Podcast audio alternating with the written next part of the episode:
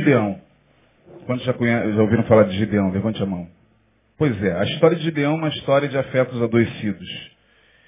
E quando a Márcia me propôs um tema para esta tarde, eu sugeri o tema que foi é, divulgado para o nosso bate-papo, que é Encarando a Nossa Sombra, uma análise dos nossos afetos adoecidos. Essa é uma palavra meio inusitada, porque quando a gente fala de sombra, a gente automaticamente, nossa mente automaticamente se remete à sombra que todos nós conhecemos, né? Eu tenho aqui ao meu lado a minha sombra e a sombra só é possível ser projetada pela luz. Sem luz não há sombra. Se você entrar em um ambiente completamente escuro, você vai perceber que neste ambiente a sua sombra não será projetada. Porque para que haja a projeção da sua sombra, somente com o ambiente onde há luz. E eu queria ler com vocês, não é esse o texto, mas eu queria de, de início ler João capítulo 3 com vocês. Vocês conhecem muito bem esse texto. Evangelho de São João capítulo 3. Depois eu lerei uma outra passagem de João. Parece que João explorou bem esse, esse tema. João 3. Opa, caiu aqui. João 3,16 é aquela passagem que todos vocês conhecem, né? Mas nós não vamos ler o 16, não.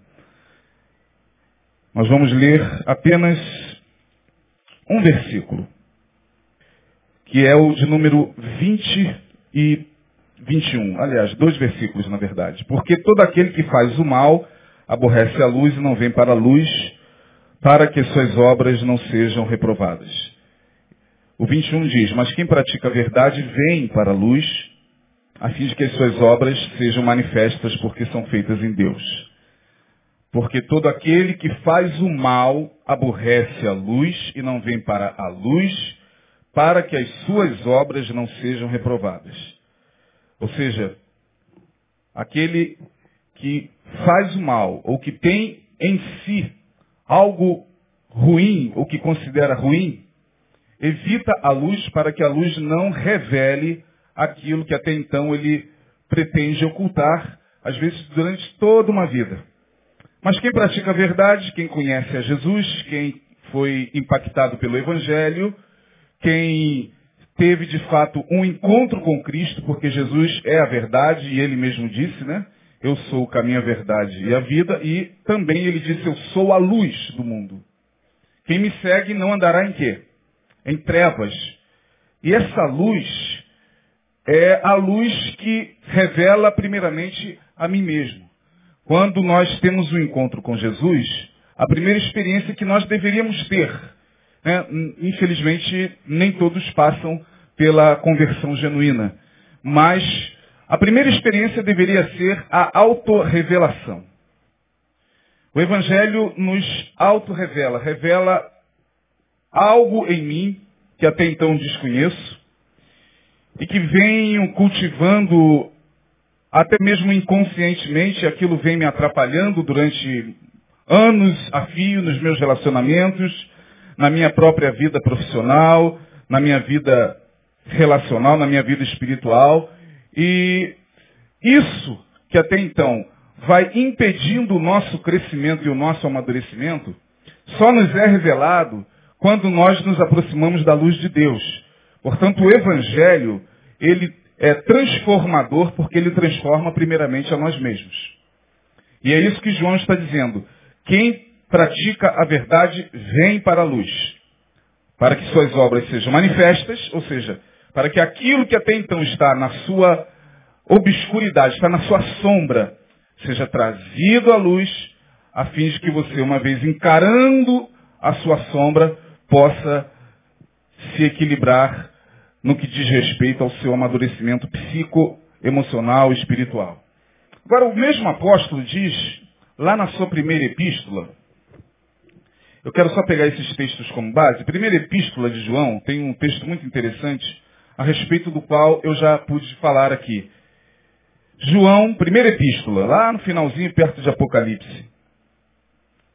João, capítulo de número 1, versos 6 e versos 7. Versos 6 e verso 7. Versos 6 e 7. Primeira epístola de João, capítulo 1, 6 e 7. Se dissermos que temos comunhão com Ele e andarmos em trevas, mentimos e não praticamos a verdade. Mas se andarmos na luz, como Ele na luz está, temos comunhão uns com os outros. E o sangue de Jesus Cristo, seu Filho, nos purifica de todo pecado. Esse texto é simplesmente magnífico. Se andarmos na luz como ele na luz está, quem está na luz? Deus. E a luz aqui não é aquela luz que todos nós imaginamos de alguma claridade que fica em volta da cabeça daqueles que se dizem cristãos ou santos. Não, não é essa luz dos santos, aquela auréola que nós costumamos pensar todas as vezes que imaginamos uma pessoa muito santa. Né? A gente imagina aquela pessoa com aquela auréola. Não, não é sobre essa luz que a palavra está dizendo. Luz aqui você pode traduzir é, pela palavra verdade. Se você andar na verdade, então você tem comunhão uns com os outros. O sangue de Jesus Cristo, seu Filho, nos purifica de todo pecado. Nosso maior problema é não querer a luz de Deus. A igreja evangélica, de um modo geral, e nós estamos muitas vezes, sem que a gente se aperceba, incluído nisso, nós buscamos tudo dentro de uma igreja. A gente busca curas, e não está errado, eu não estou aqui condenando quem faça isso.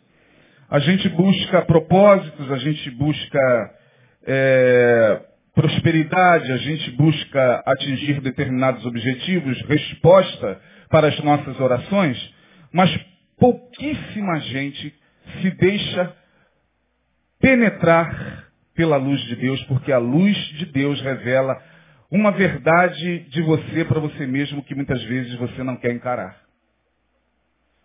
Eu estava ouvindo aqui a Lilian falando sobre análise.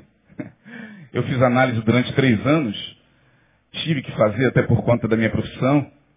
E eu me lembro que a minha analista, todas as vezes que eu lá estava sentado no divã, ela me confrontava de uma maneira muito direta. E análise é uma coisa muito difícil, não é para qualquer um, porque é, você acaba sendo confrontado com muita coisa que você não quer. E eu percebi que depois disso eu cresci. Em parte ainda precisava conhecer um pouco melhor a mim mesmo. Mas depois desse, desses três anos de análise, eu pude ver o quanto de mim ainda estava na minha sombra. E a palavra nos fala sobre a luz de Deus. E, irmãos, por que a gente colocou esse termo? O que é sombra, afinal de contas? Esse termo é um termo que eu gosto muito, porque ele foi cunhado, ele foi usado pela primeira vez por um homem chamado Carl Jung. Jung foi um discípulo de Freud, mas ele construiu uma psicanálise, um conhecimento completamente diferente do, da psicanálise freudiana. Ele trabalhou com um lado, digamos, mais espiritualista. Ele foi o, o, o psicólogo, ou melhor, o, ele era psiquiatra e psicanalista que procurou buscar nos símbolos religiosos conceitos para formular a sua, a sua tese psicanalítica. E foi ele quem, pela primeira vez, cunhou esse termo sombra. O que é a nossa sombra? O que é a sombra? A sombra nada mais é do que aquela parte que cada um de nós carrega sem que a gente se dê conta, sem que tenhamos muitas vezes consciência dela, mas ela está em nós, ela faz parte de nós, ela foi construída em nós e inevitavelmente não tem como nós nos desvencilharmos dela. Aquela parte oculta do ser humano, onde ali estão não os defeitos, eu não vou usar esse termo. Não é que ali estão os, os, os pecados também, mas é aquela parte em nós que nas, nas quais ou na qual, melhor dizendo, estão nossos impedimentos. A nossa sombra é, é aquela parte que nós carregamos sem se dar conta de que muitas vezes ela se manifesta através do nosso inconsciente, das nossas palavras, dos nossos atos, dos nossos gestos, das nossas emoções, sem que a gente se dê conta, muitas vezes a nossa sombra está se comunicando conosco e dizendo que tem algo em nós que não está bem e tem algo que precisa ser trazido à luz. A sombra é aquela parte em mim que eu não quero que ninguém veja. Por isso que é sombra.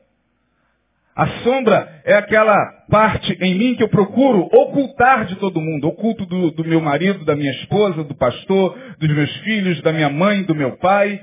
É, a gente só não oculta de Deus. Mas a gente procura é, esconder ao máximo a sombra para que ela não possa fazer com que nossos conflitos sejam, sejam colocados diante de nós.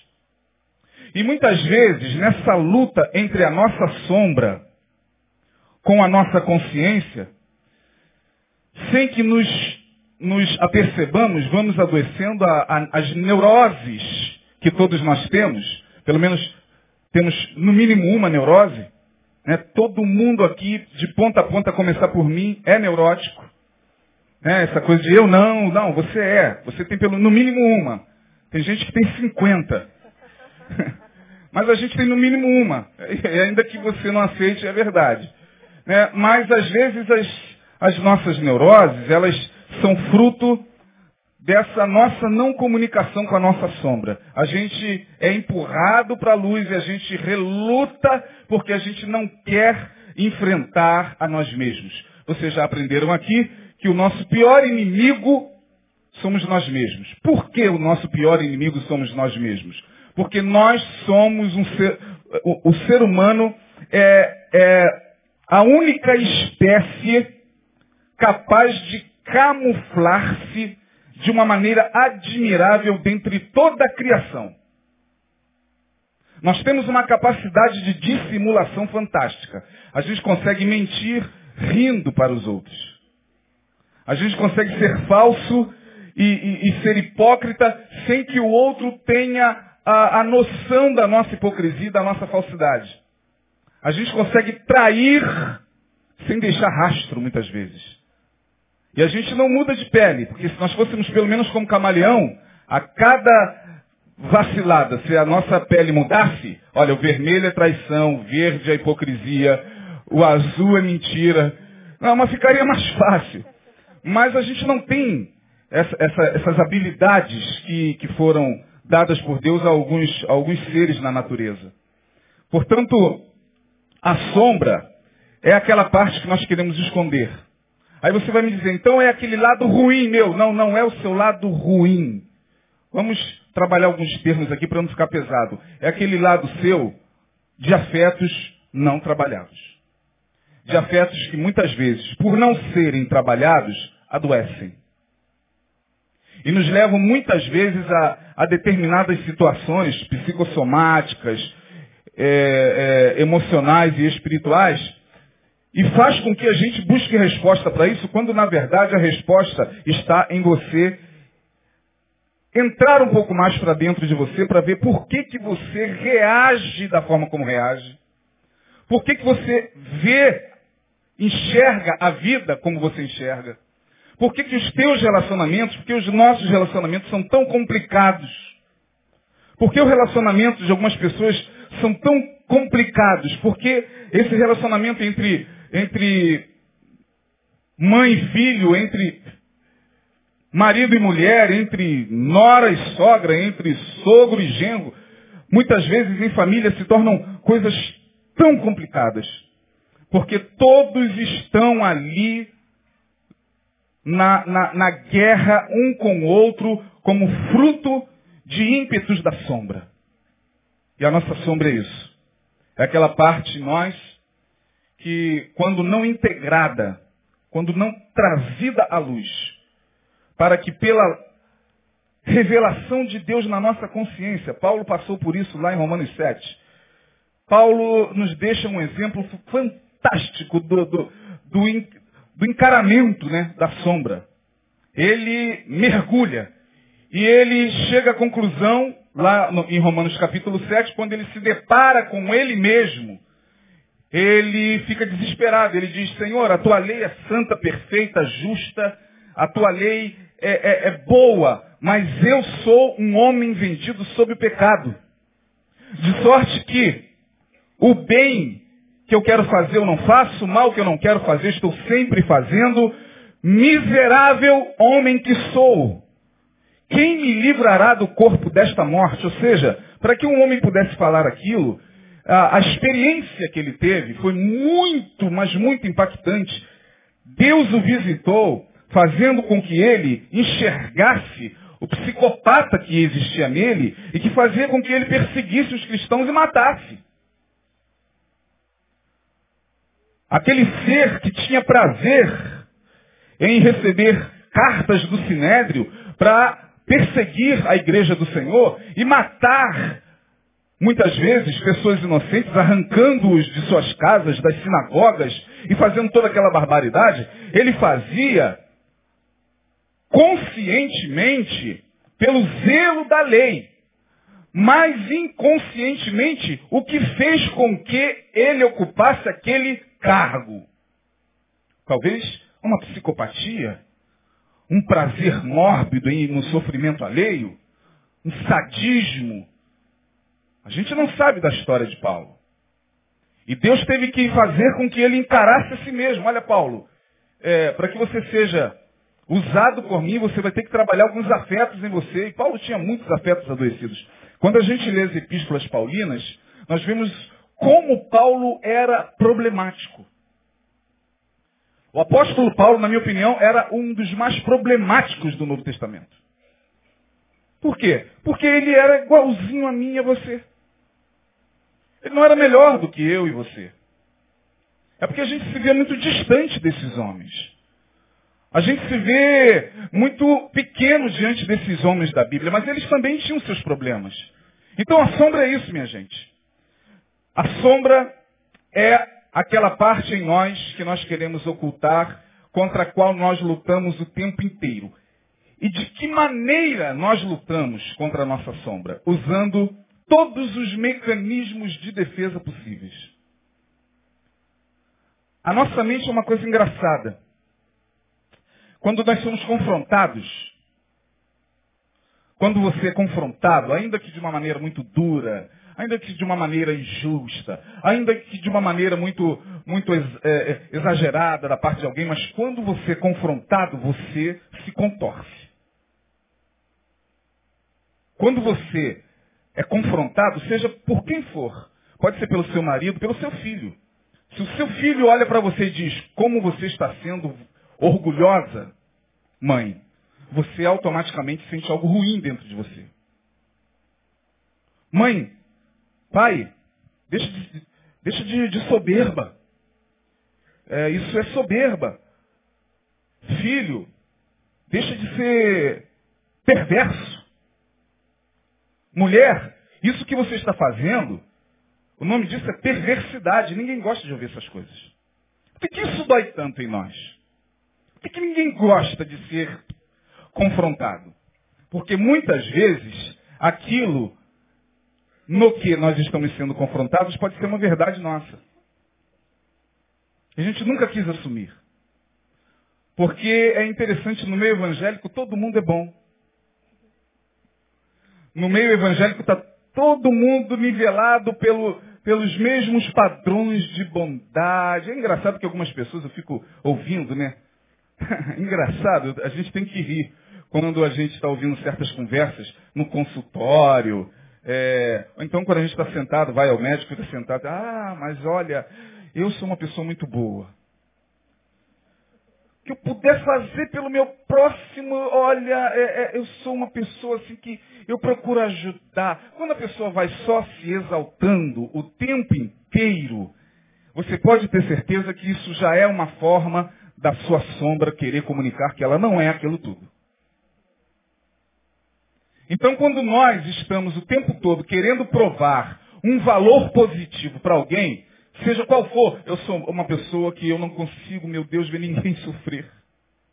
Eu sofro junto. Meu Deus, ah, será? Pode ser, é verdade. Mas será que nós somos tão bonzinhos assim mesmo? Certa feita um homem chegou perto de Jesus e falou, bom mestre, é, o que hei de fazer para herdar a vida eterna? Quando ele falou, bom mestre, Jesus falou, quem se lembra? Por que me chamas o quê? Porque me chamas? Bom, não, não, não há ninguém bom. Somente o Pai que está nos céus. Nem Jesus quis esse adjetivo. E nós adoramos ser chamados de bons. Bom esposo, bom marido. Você tem que ser uma boa esposa, uma boa mulher. Claro que tem que ser, mas o que é isso? O que é ser bom esposo, boa esposa, bom filho, boa filha? São as virtudes, pastor, sim, são as virtudes. Mas toda virtude tem o seu lado oposto. Você não pode alcançar uma virtude se você não fizer um contraponto com a sua sombra. E os nossos mecanismos de defesa, minha gente, já já eu vou pegar a, a, o texto base, os nossos mecanismos de defesa são variados. Quando nós somos confrontados pela nossa sombra, nós utilizamos mecanismos de defesa os mais variados. E aqui eu listei alguns deles, né? os psicólogos já conhecem isso. Por exemplo, é, nós somos mestres na arte da compensação. Esse é um mecanismo de defesa muito comum entre nós. Desde criancinha, nós somos ensinados a, a esse mecanismo de defesa de compensação. A gente compensa um conflito nosso não admitido por outro equivalente. Por exemplo, ah, eu não sou tão inteligente assim, eu até reconheço mais que eu sou bonito, eu sou. Eu não sou tão inteligente, mas sou bonito. Eu não tenho o corpo que eu queria ter, mas tenho dinheiro. Eu não tenho o casamento que eu queria ter, mas a minha família toda me adora. Compensação. Porque a sombra diria outra coisa. A sombra diria, você não tem o corpo que você não queria ter e sofre por isso. Você não tem o casamento que você queria ter e sofre por isso. E está sofrendo. Tanto é verdade que você está querendo justificar com os mecanismos de compensação. Ah, eu sou infeliz, mas sou profetisa. Todo mundo me respeita quando eu coloco os pés na igreja. Todo mundo me respeita porque sabe que chegou a mulher de Deus. Porque ela é uma infeliz em outra área. Eu já cansei de ver isso, minha gente. Pessoas que usam mecanismos de compensação o tempo inteiro. Usam seus cargos, usam seu dinheiro, seu status, sua posição social. E quando eles usam isso para tentar impor sobre o outro essas questões, é porque a sua sombra já está avisando. Logo, logo você vai adoecer. Não adianta ficar compensando o tempo todo. A gente não consegue usar esse mecanismo de compensação o tempo inteiro. Vai chegar um momento que a gente vai ter que fazer como Paulo. A gente vai ter que dobrar os joelhos e falar, Senhor, está é, difícil para mim. Mas o que, meu filho? Está difícil? Está difícil porque eu tenho tentado fugir de mim mesmo a vida inteira. E eu tenho tentado não, não assumir as minhas dores, os meus traumas, as minhas vivências doloridas. Mas tudo isso faz parte do processo. Todo esse mecanismo de defesa são ajustes da nossa mente para que a gente não sofra tanto. Afinal de contas, há um equilíbrio nos mecanismos de defesa. Bom, eu não sou bonito, mas sou rico. Bom, equilibrou. Se ele estava sofrendo por não ser bonito, uma vez que ele percebe que ele tem dinheiro, há um certo equilíbrio, por um tempo. Porque se ele não trabalhar sua autoestima, ele vai continuar sofrendo mesmo tendo dinheiro. Não sendo bonito. Outro mecanismo de defesa é o, é o deslocamento. A gente faz muito isso dentro de casa. A gente desloca os nossos conflitos para, para o outro. Né? Vocês já ouviram aquela frase? É, uma frase muito comum, né? E a mulher dele hoje dormiu, desculpa aqui, a mulher dele hoje dormiu de calça comprida. Geralmente se fala isso de alguns chefes que chegam mal-humorados na empresa, na firma, na indústria, na, na repartição, e já chega mal-humorado, já chega, ah, reunião hoje, hein? Tem motivo nenhum para reunião. Reunião hoje! Aí na reunião ele só quer dar esporro. Ele só quer humilhar. Ele só quer. Ele está deslocando. Ele desloca um conflito familiar. De repente a mulher dele dormiu de calça comprida mesmo e já vem dormindo há muitos anos. E aí ele vai ou para o trabalho, ou para a igreja, e aí salve-se quem puder. Quem tiver na frente dele vai ser atropelado. Essa pessoa está doente. Não disse deslocamento. A gente é massacrado lá fora, chega em casa, o primeiro que cruza o nosso caminho, a gente automaticamente desconta nele. São os nossos filhos, muitas vezes, que ouvem coisas da gente que a gente pensa que está falando para o bem deles. Eu estou falando para o seu bem. Quanto mais nervoso você fica para falar alguma coisa para o bem do seu filho, quanto mais irritado, mais a tua sombra está dizendo, oh, tem alguma coisa aí que não é bem isso. Tá, porque isso é pro bem, é pro teu bem. Porque aí, já já, uma outra fala revela a, a todos nós que não é bem aquilo ali. Me ouve nessa casa, é porque eu vou sumir qualquer dia, é porque filho não me ouve, é porque marido não me ouve. Olha, então, peraí, não é bem aquilo que vocês querem dizer. É porque você está com um complexo de rejeição que muitas vezes faz parte da sua história de vida. E minha gente, isso é muito complicado porque nós somos assim. Eu e você fomos feitos assim, temos culpa disso. Cada um de nós tem uma história. Cada um de nós carrega uma vivência. Cada um de nós viveu dores na vida muito atrozes. E a gente muitas vezes não tem como lidar com essas coisas. A gente tem que viver. Se eu fosse contar minha história de vida para vocês, já, alguns já conhecem. Eu tive que sobreviver. Tive a minha história de vida fez com que eu olhasse para frente e empurrasse a vida com a barriga para chegar onde cheguei. Porque se eu parasse um segundo, eu seria o ser humano mais revoltado do planeta. Mas vai batendo lá os 35, 40, a sombra já começa a querer conversar com a gente. Olha Isaías, está na hora de você submeter-se à luz de Deus e deixar aquilo que está na tua sombra ser revelado. Aí é que é duro.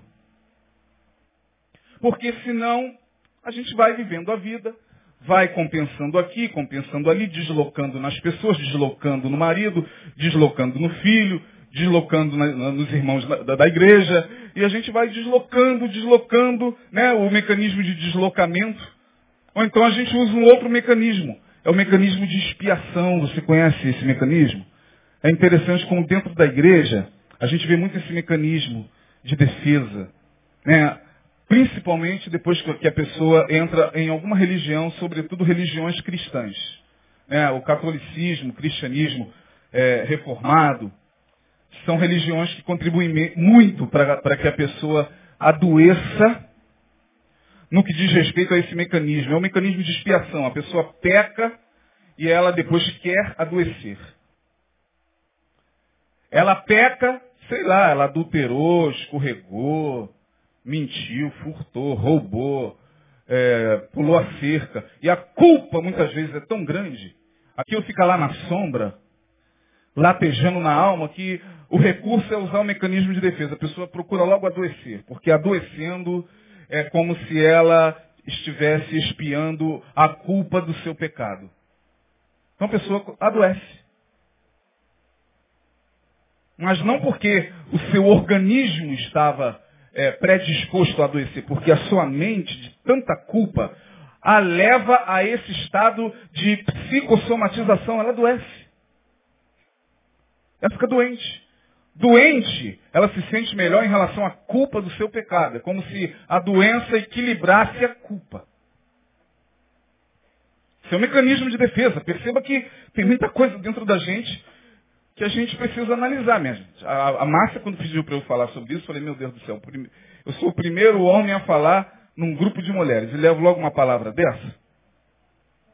Você quer ver uma, um outro mecanismo de defesa? É... Projeção, né? Nós somos mestres nisso, é o mecanismo que a gente mais usa, projeção. Eu não estou bem, eu estou vivendo um conflito comigo mesmo, sei lá, seja de que natureza for. Aí eu chego na igreja, olho para a Tânia e digo, Tânia, você acha que não está muito bem, não. Irmã, Deus está me revelando que tem algo na sua vida que não anda muito legal, não. Não, sou eu.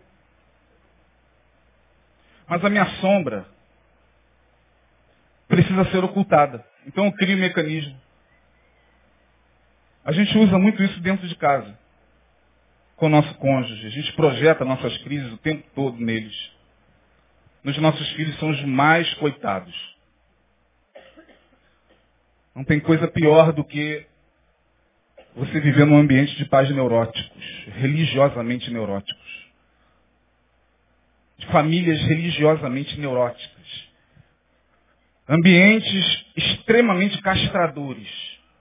Aquele filho, em algum momento, vai surtar e não vai mais querer saber de igreja, não vai querer mais saber de Deus, não vai querer mais saber. E não é porque ele se rebelou contra a religião, não.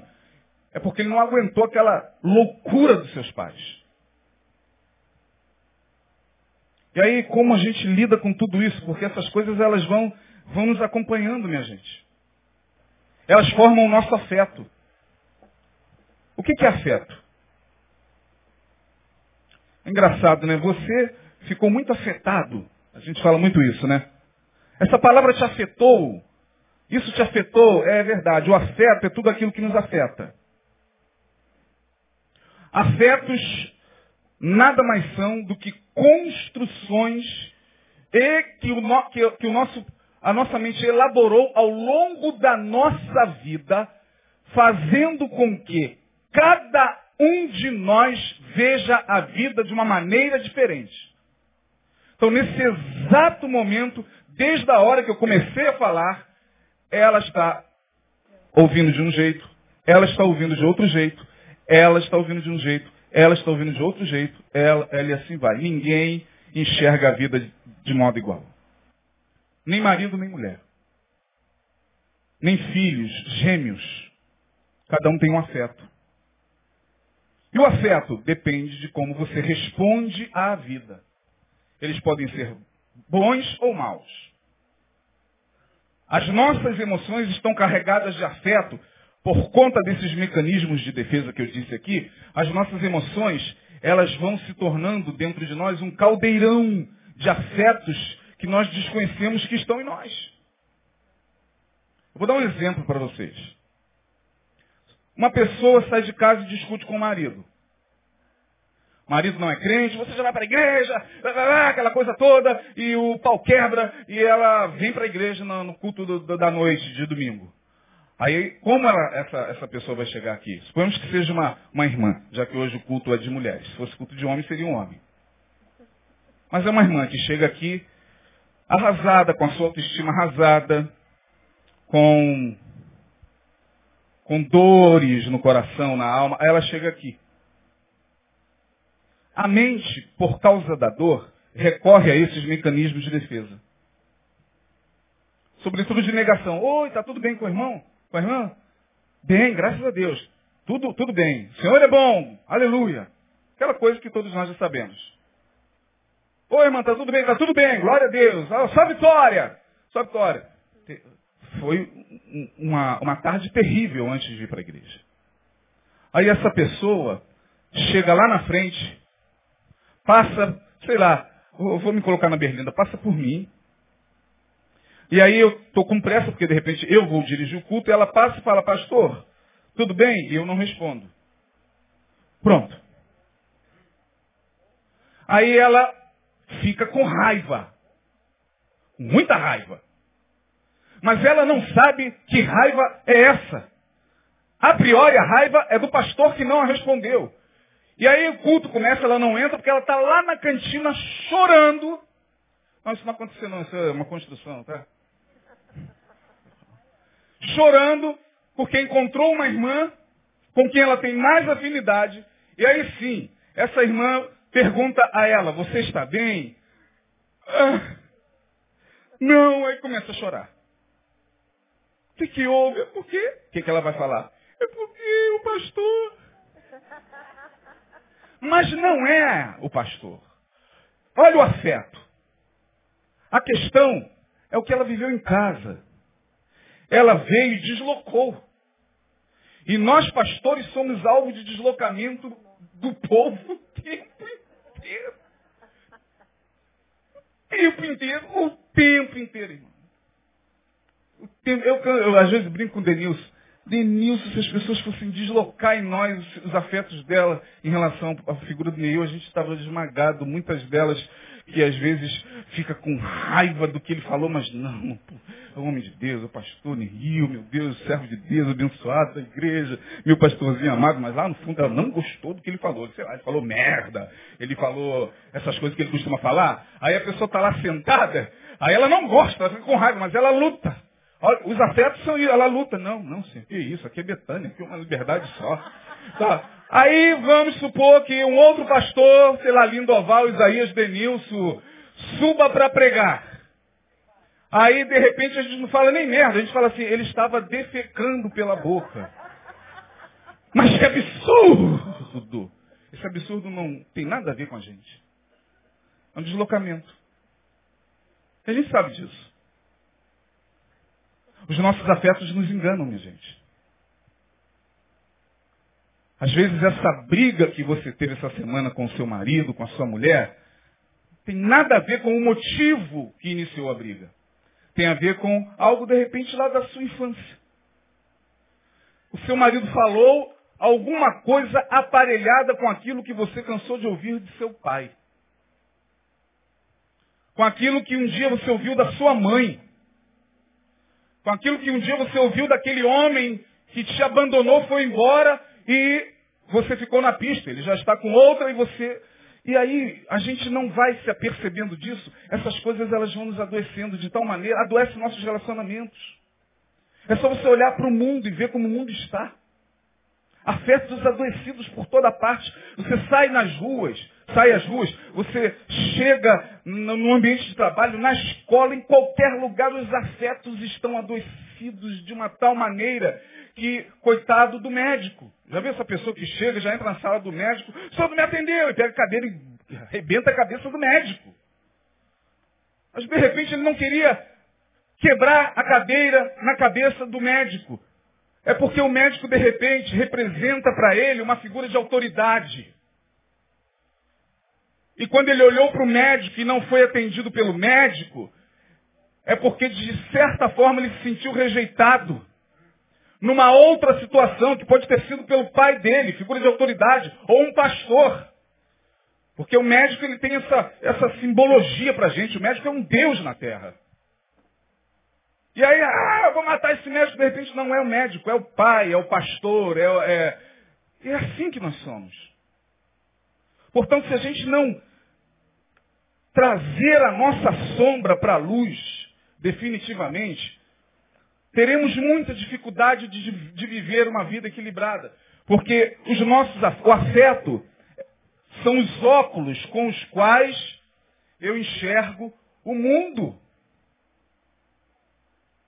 Portanto, é o colorido que eu tenho da vida. E eu tenho que admitir em mim todos os afetos, positivos e negativos. Você quer ver uma coisa? A gente, sobretudo nós evangélicos, principalmente, né? lá fora também, mas no nosso meio isso é mais raro ainda. Né? Nós admitimos qualquer tipo de sentimento. Quantos aqui já odiaram? Levante a mão. Vou fazer o teste aqui. Quantos aqui já odiaram alguém? Olha só, presta atenção no, no, no que eu vou fazer aqui. Quantos aqui já tiveram vontade de matar alguém? Ó, oh, quanta sinceridade dos irmãos. Agora, quantos aqui tiveram uma inveja terrível de alguém? Olha, eu fiquei até surpreso agora, pensei que pouquíssimas pessoas levantassem a mão. Que a gente não admite. Inveja é uma coisa que ninguém admite. Inveja é o mal secreto. Não, inveja. Eu, não, Deus me livre. Que isso? Mas essas observações que você está fazendo tem um quê de. Não, não, só estou só tô comentando. Não, inveja. Inveja. Por que, que a gente não admite isso? Porque é duro demais. A nossa mente bloqueia. A sombra é bloqueada pela mente consciente. Porque ela está no inconsciente. E aí, saber disso tudo resolve o quê? Ajuda no quê? Bom, ajudou um homem chamado Gideão. Gideão estava lá malhando trigo no lagar, no capítulo 6 de Juízes. Agora eu quero que você ouça. No capítulo 6 do livro de Juízes, a partir do verso 11, diz o texto que o anjo do Senhor foi visitar um moleque chamado Gideão. Gideão estava malhando trigo no lagar. Ou seja, Israel estava sob o domínio dos midianitas. Deus entregou Israel na mão dos midianitas, porque Israel pecou contra o Senhor. Deus os entregou nas mãos de seus inimigos. Israel estava vivendo a pior de todas as suas crises econômicas. Não tinha comida. Não tinha. Ah, Para vocês terem uma ideia, né, as pessoas elas vendiam o almoço para comer a janta. O pouco do trigo que sobrava, porque os inimigos roubavam tudo, o pouco do trigo, do trigo que sobrava, Gideão pegava e levava para o lagar. Para no lagar malhar o trigo. Ora, o trigo não se malha no lagar, se malha na eira. Eira era um, lo, um local assim, né, tipo um, um, um, cercado, onde as pessoas malhavam o trigo. Pegavam, jogavam o trigo para o alto, e aí o joio, o vento levava e só caía o trigo. Né? O joio ia e o trigo ficava. Mas era a eira. Não, Gideão foi para o lagar malhar o trigo, porque ele estava com medo de ser roubado. E lagar não é lugar de malhar o trigo. Lagar é lugar de pisar uvas para fazer o quê? Vinho. E ali no lagar, Deus visita esse cara e diz, salve varão valoroso! Seus afetos já estavam totalmente adoecidos. De tal maneira que ele não conseguiu acreditar naquela saudação. Quando os nossos afetos estão adoecidos, a nossa autoestima é tão afetada, mas tão afetada que qualquer tipo de elogio da parte de alguém não entra. A gente não acredita. A gente pensa que a pessoa está sendo falsa. A gente pensa que a pessoa está querendo brincar com a gente. Mas não é, porque nós estamos com os nossos afetos adoecidos. Você não acredita que você foi chamado para vencer. Você não acredita que você é mais do que vencedor. Você não acredita que Deus tem um plano na sua vida, de que Deus tem o melhor para a sua vida. Você não acredita que você é uma mulher valorosa. Que. Não, não acredita. Acredita aqui, mas quando sai daqui, os afetos continuam esmagando você. De tal maneira que, se ali na esquina o anjo do Senhor aparecer para você como apareceu para Gideão e falar, salve mulher valorosa. Bom, você já ouve isso, né? Era para você responder que eu sou preciosa, eu já sei. A, a Márcia fala isso o tempo todo. Mas você, de repente, vai tomar um susto. Sou o anjo do Senhor. O anjo do Senhor me chamando de mulher valorosa está de brincadeira. A gente não acredita, a gente não acredita no nosso potencial. A gente não acredita que a gente pode ir mais adiante. A gente não acredita que é, temos capacidades ainda dentro de nós para serem desenvolvidas. A gente não acredita, os nossos afetos, eles não permitem. Salve varão valoroso, o Senhor é contigo. Aí como Gideão responde isso? Ele responde de acordo com os seus afetos. Ah, Senhor, se o Senhor fosse conosco, nada disso estaria acontecendo. Se o Senhor estivesse conosco, nada dessa desgraça teria nos sobrevindo. Se o Senhor estivesse conosco e a voz de Gideão vai reverberando até os nossos dias. Se Deus estivesse comigo, meu marido não teria me traído. Se Deus estivesse comigo, meu pai não teria me abusado de mim. Se Deus estivesse comigo, minha mãe não teria me rejeitado. Se Deus estivesse comigo, eu teria uma pessoa maravilhosa ao meu lado e não esse monstro que eu tenho hoje, essa megera. Se Deus, a gente vai repetindo, os nossos afetos vão passando de geração em geração. E o pior, afeta a nossa descendência, nossos filhos. E aí você não sabe, porque existe uma coisa chamada compulsão à repetição. Afetos adoecidos fazem com que a gente repita padrões adoecidos. Vou repetir. Afetos adoecidos nos levam a repetir padrões adoecidos. É por isso que você vê aquela pessoa que já sofreu num relacionamento, comeu pão que o diabo amassou, na mão, sei lá, de um drogado, de um adicto, de um viciado em álcool que é espancado e tal. Jesus libertou. Glória a Deus. Mas começa um outro relacionamento e você vai vendo esse padrão se repetindo. Ela mais uma vez está ao lado de uma pessoa igualzinha. Jesus libertou do segundo. Glória a Deus. Aí você vai ver o terceiro relacionamento, o camarada é igualzinho o segundo e o primeiro. O que leva essa pessoa a repetir esse padrão? Afetos adoecidos. Por que, que muitas mulheres hoje estão passando pelo que estão passando dentro de suas casas? Por que, que quando a gente fala ou prega que a mulher não deveria se submeter a nenhum tipo de violência, seja ela qual for, isso não entra bem no ouvido das crentes? Ah, pastor, pelo amor de Deus, eu prefiro os casados para sempre. Eu prefiro o casamento blindado. Essa palavra aí é uma palavra, pelo amor de Deus. Por que a gente questiona? Por que quando a gente diz, olha, você não merece viver o que você está vivendo? Você não merece estar nessa relação. Você não merece é, apanhar, você não merece ser tratada como, como um ninguém. Você não merece isso. Você não nasceu para ser tratado assim. Mas você não acredita, como Gideão não acreditava que ele era um varão valoroso, a gente não acredita. Não, Deus vai transformar a minha história. Deus só transforma a história daquele que dá o primeiro passo, minha gente. Sinceramente, eu já cansei. Estou aqui para enganar mais ninguém nesse mundo. 46 anos, eu não tenho mais tempo para enganar ninguém. Então não venha querer ouvir da minha parte, olha, porque o Senhor vai te dar vitória, o Senhor vai restaurar, vai, vai restaurar, mas às vezes não restaura. Pelo contrário, às vezes a coisa fica muito pior. Piora cada dia. A, a violência aumenta cada dia. Quanto mais você ora, mais assombração aparece em cima do infeliz. Mais demônio, mais legião. E o cara simplesmente colocou-se numa postura de de sádico.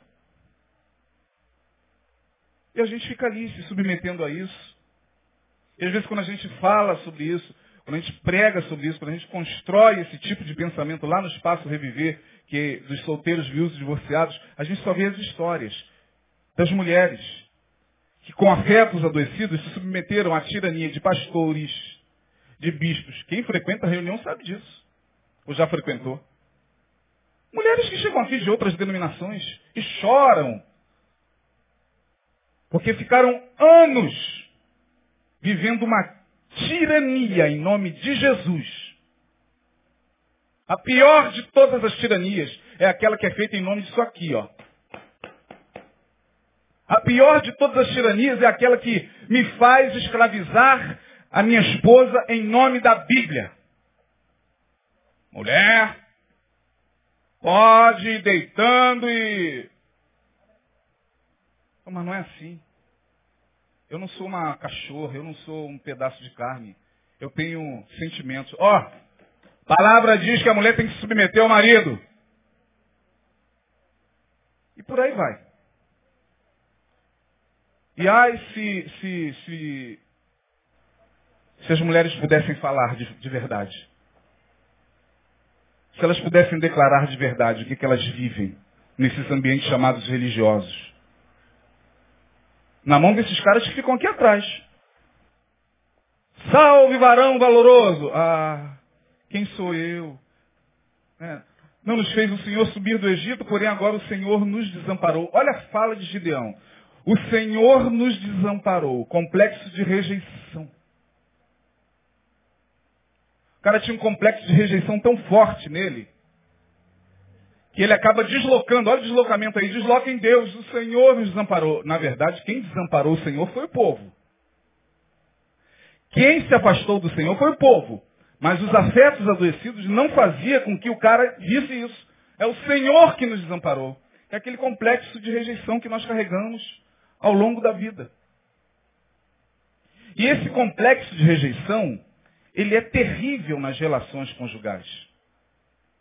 Porque eles não nos permitem viver uma relação saudável. Não permite. Nossos casamentos acabam se transformando em casamentos de papai e mamãe. Não é na posição sexual, não. É papai e mamãe mesmo. A gente não olha para a nossa mulher e não, não, não, consegue ver a mulher. Né? É a, a varoa de Deus. Ah, mas é a varoa de Deus. Sim. Mas, imagina. Estava conversando com um casal, né? Eles estavam prestes a casar, eu faria o casamento deles, pediram para conversar comigo. Falei, o que que você, quando você olha para sua namorada, para sua noiva, o que que você vê? Eu vejo uma mulher de Deus.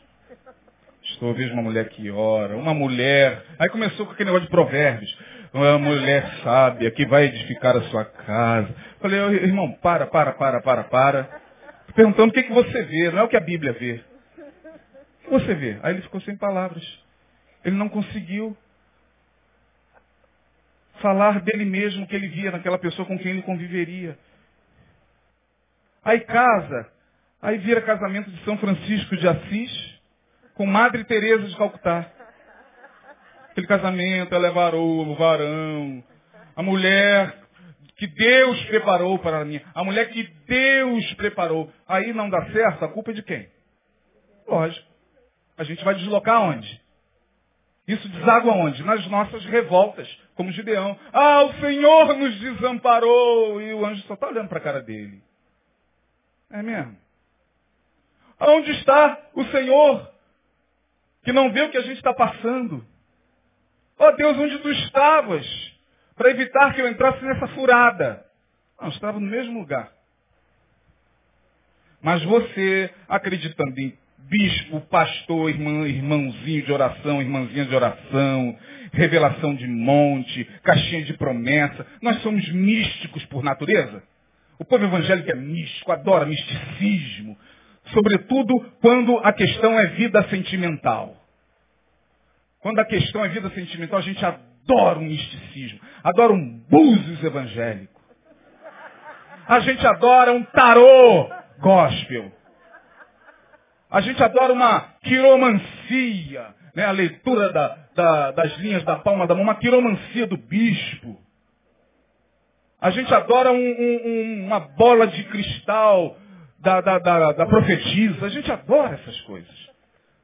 Porque os nossos afetos são, ficam tão adoecidos dentro de nós que a gente não tem coragem de assumir responsabilidades diante de Deus e de nossa consciência. Não, ó, eu vou em nome de Jesus, e se eu quebrar a cara, eu quebrei e pelo menos tentei. Não vou botar culpa em ninguém. Ninguém será culpado da minha dor. Eu vou. Né? Como diz Caetano, eu vou, porque não? Porque... Vai. Vai pela sua consciência.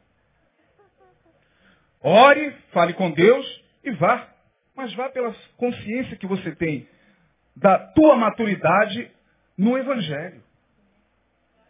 Agora não, minha gente, a gente fica presos e amarrados. A religião nos escraviza de tal maneira que até para fazer sexo a gente tem que consultar a pastora. Pastora, eu posso fazer sexo no dia do ensaio? É pecado? Não, não aconteceu aqui não, é só exemplo, tá?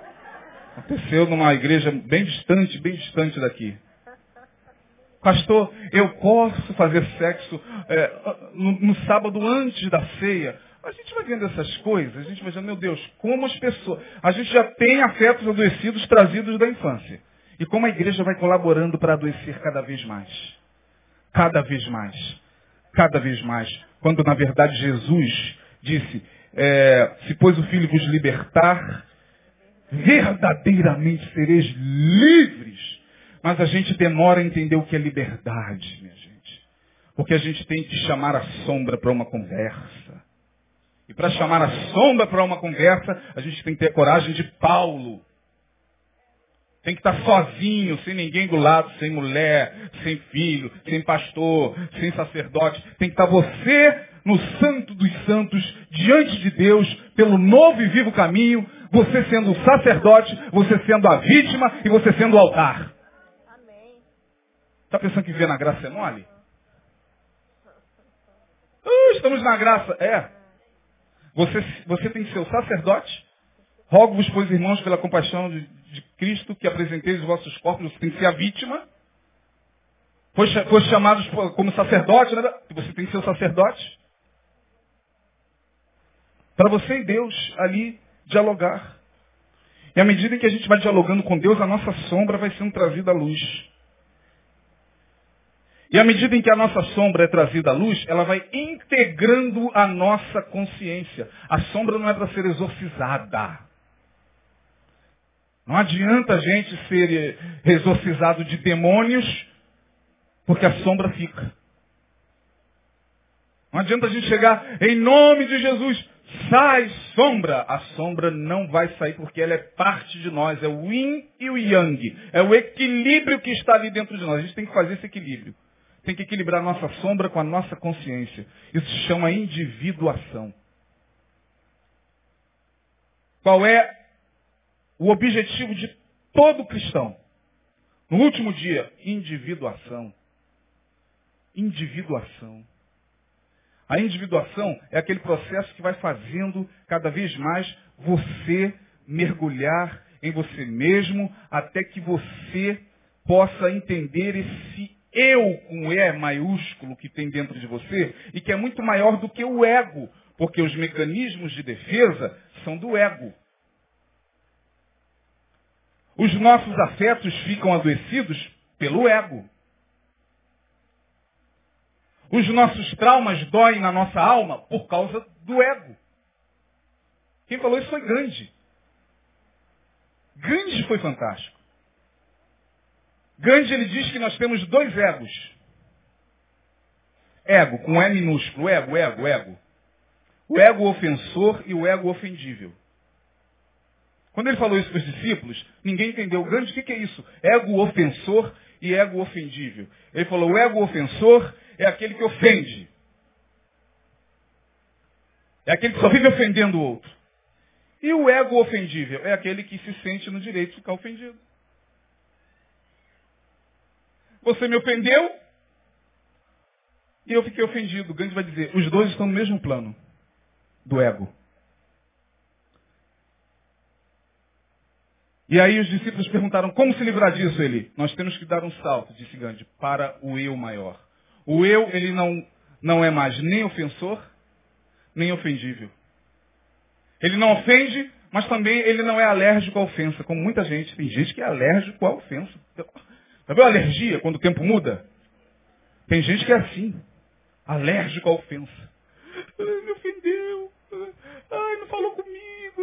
Ai, eu vou sair daqui dessa igreja que tempo. Ai, porque. Ah. É igual a alergia. Ah, o tempo muda, ele está o tempo inteiro se sentindo ofendível. Tudo lhe ofende. Tudo lhe, um olhar lhe ofende. Uma vírgula lhe ofende uma palavra. Nós somos assim de vez em quando, minha gente. Dentro de casa nós somos assim. Quando nosso, nossas emoções, nossos afetos estão adoecidos, tudo nos ofende. A pessoa nem quis falar aquilo, mas você entendeu. Ela falou A, você entendeu ômega. Porque você se torna vulnerável à ofensa. Vulnerável à ofensa. E Gandhi vai falar, tanto o que ofende, como aquele que ficou vulnerável à ofensa, todos os dois precisam se libertar do ego. Porque quando há a plena libertação, você não é nem mais ofensor, nem mais ofendido. Veio a ofensa. Por isso que perguntaram a Gandhi, Gandhi, você tem que perdoar alguém? Já estava no final da sua vida, antes dele ser assassinado. Ele falou assim, não. Nunca tive que perdoar ninguém. Por que não? Como assim? Todos nós temos que perdoar. Ele falou, nunca fui ofendido. Chegar nesse nível seria a proposta do Evangelho. Mas se você olha o quadro, o panorama da igreja evangélica, o que você vê é um nivelamento de quase 97% de ego. Nas músicas. É só você ver as músicas gospel, tudo música de vingança, de ego. Ego ofensor e ego ofendível. E aí, minha gente, que espiritualidade é essa que a gente está buscando? A gente não sabe. Para terminar, já fiquei falando muito. Deus chega para ele e fala assim, Gideão, vai nessa tua força. Não te enviei eu? Lá no verso 15 ele diz, ai Senhor meu, com quem livraria Israel? A, a minha família é menor de Manassés, eu sou pobre, pobre, pobre de Marredeci. Eu sou tão pequenininho, né? É assim que a gente se sente muitas vezes. Mas Deus não respeita essa nossa linguagem. Deus, eu, não, eu sou tão pequenininho, eu fui o patinho feio da família. Eu fui o irmão mais rejeitado da família. Eu fui o mais feinho da família. Eu fui o que menos estudou da família. Eu sou o menor na casa de meu pai, como disse Gideão. Deus não entende essa linguagem. Quando Deus tem uma obra na nossa vida, Deus não entende a, essa linguagem, porque é linguagem de ego. Isso é linguagem de porta larga. Deus não, é por isso que a gente muitas vezes entra em crise, porque Deus não vai dialogar com a gente, ó tadinho, vem cá, senta aqui no colinho do papai. Você era o patinho feio, quem era o mais bonitinho então? Era o seu. Não, Deus não entende essa linguagem. Quando Deus chama a qualquer um de nós para qualquer obra, não adianta a gente ficar, ó oh, Deus, porque Deus não vai responder, porque ele não dialoga desse jeito. O diálogo de, de Deus foi esse diálogo aqui com Gideão. Vai nessa tua força, cara. Não te mandei eu? Como se Deus estivesse dizendo para ele, eu já sei de tudo isso. Desde o dia que você foi formado no ventre da tua mãe, eu conheço tudo. Conheço o que tua mãe falou antes de você nascer. Conheço a conversa da tua mãe que ela teve com seu pai quando você estava sendo gerado. Eu conheço todas as coisas. Não adianta querer ocupar o meu tempo para falar dos teus traumas. Mas olha para dentro de você e entenda que dentro de você é um potencial a ser desenvolvido. Porque senão os nossos afetos não são curados nunca, minha gente. O psicólogo até ajuda. O psicanalista dá um, uma equilibrada. Mas a palavra é que traz luz na consciência e faz com que, de fato, a gente comece a caminhar para a porta estreita. Terminando a minha palavra, a porta estreita e porta larga. A porta estreita é aquela que leva à vida. Não fala que é aquela que leva para o céu. O texto não tem nada a ver com céu e inferno. Pode ler lá. Porque larga é a porta e espaçoso o caminho que conduz à perdição. E muitos são os que a encontram. Estreita é a porta e apertado o caminho que conduz à vida. Poucos são os que a encontram. Tem nada a ver com céu e inferno. Porta larga não tem nada a ver com com, com o que a gente pensa que é. Porta larga tem a ver com ego, E minúsculo, e eu, maiúsculo. O ego, nosso ego, ele vai inflando tanto, inflando tanto, inflando tanto com esses nossos afetos adoecidos, que na hora que passar na porta estreita não dá. É lógico. Você tem que passar por um regime de afetos. Tem que deixar Deus trabalhar dentro de você de uma maneira muitas vezes dolorida, mas prazerosa, de tal maneira que você vai, ó, ó emagrecendo, não tem mais ego ofensor, também não tem mais ego ofendível. Você vai olhando para você e você vai vendo quanto você é importante, independente da sua cor, independente de ser magra, alta, gorda. É, você vai é, trazendo da tua sombra aquilo que te incomodava e colocando na luz de Deus de tal maneira que você fica preparado para passar pela porta estreita. Porta estreita é isso. A gente prega aqui o tempo todo de vida. Vida é para aquele que quer passar pela porta estreita. Só passa pela porta estreita quem está disposto nesses dias a colocar a sua sombra na luz de Deus. Senão a gente vai continuar brincando de, por mais 50 anos, de igreja. Eu acho que não temos mais tempo para ficar brincando de igreja, minha gente. Está todo mundo muito cansado. A gente está buscando algo mais. A gente quer mais da parte de Deus em nós. A gente quer de fato que Ele nos livre desse ego ofensor e ego ofendível. Porque só na luz de Deus a gente entende isso. Então, em nome de Jesus, se você não conseguiu entender e aproveitar nada do que eu falei, fique pelo menos com a palavra que diz, vai nesta tua força. Gideão teve que passar por esse processo. Deus estava trabalhando o tempo todo. A visão que ele tinha de si mesmo. Ah, eu sou pequenininho. A visão que ele tinha de Deus. Ó oh, Deus, o Senhor me abandonou. A visão que ele tinha do ambiente. Os nossos afetos distorcem a visão que nós temos das pessoas, a visão que nós temos de determinados ambientes, a visão que nós temos de Deus e de nós mesmos. São os nossos afetos, nada mais. Não é o outro. Não, não é o Estado Islâmico o nosso inimigo maior. Somos nós mesmos. Somos nós mesmos. E Gideão, com 300 homens, ganhou uma batalha. Papum!